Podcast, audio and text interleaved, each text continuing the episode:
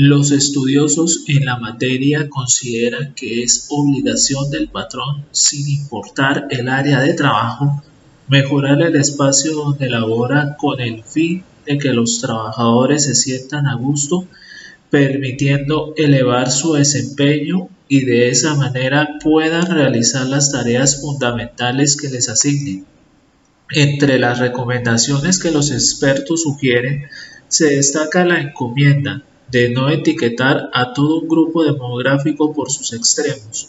no solo porque no es correcto, afecta la moral de los empleados y desemboca en críticas al desempeño del trabajador sin justificación alguna. Si los jefes asumen esa actitud de sobreexplotar a sus empleados y no suavizan las condiciones laborales, solo conseguirán que el empleado empiece a desarrollar sentimientos de angustia y disminuya su rendimiento y eso genera en corto plazo que su producción no beneficie a la organización al tiempo que su salud tanto física como mental están en riesgo. Eh, las recomendaciones que dan los expertos es que se debe atacar la fuente de ansiedad del espacio laboral que puede afectar al empleado y que no ha sido capaz de lidiar y alterar su productividad, enfatizando en la evaluación de manera honesta a partir de la causa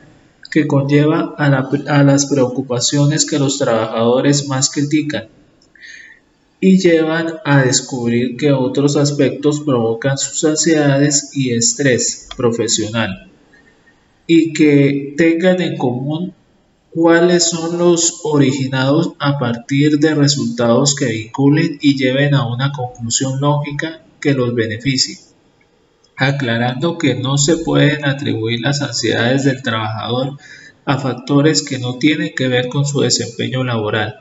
más bien a factores externos vinculados con otros espacios y que probablemente fueron aprendidos a lo largo del tiempo, advirtiendo que fueron originados en otros contextos. Un ejemplo puede ser que les genere ansiedad contestar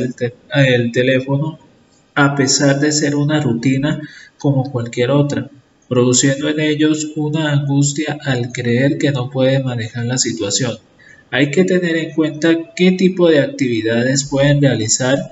y cuáles no con las que se sienten a gusto, además de darse cuenta que no todos pueden realizar la misma actividad sin importar si esta es compleja o la más insignificante.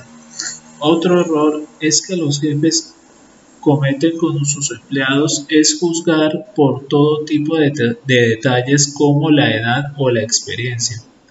Un ejemplo son los millennials, a quienes etiquetan inmediatamente como intocables debido a que los estereotipan de quejarse de todo. Para terminar, sin importar la edad o la experiencia que el empleado cuente, como empleador su deber no es juzgarlo a la ligera,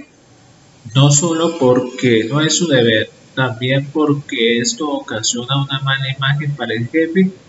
y una gran vergüenza para el trabajador. Debe cambiar su enfoque y aprovechar el hecho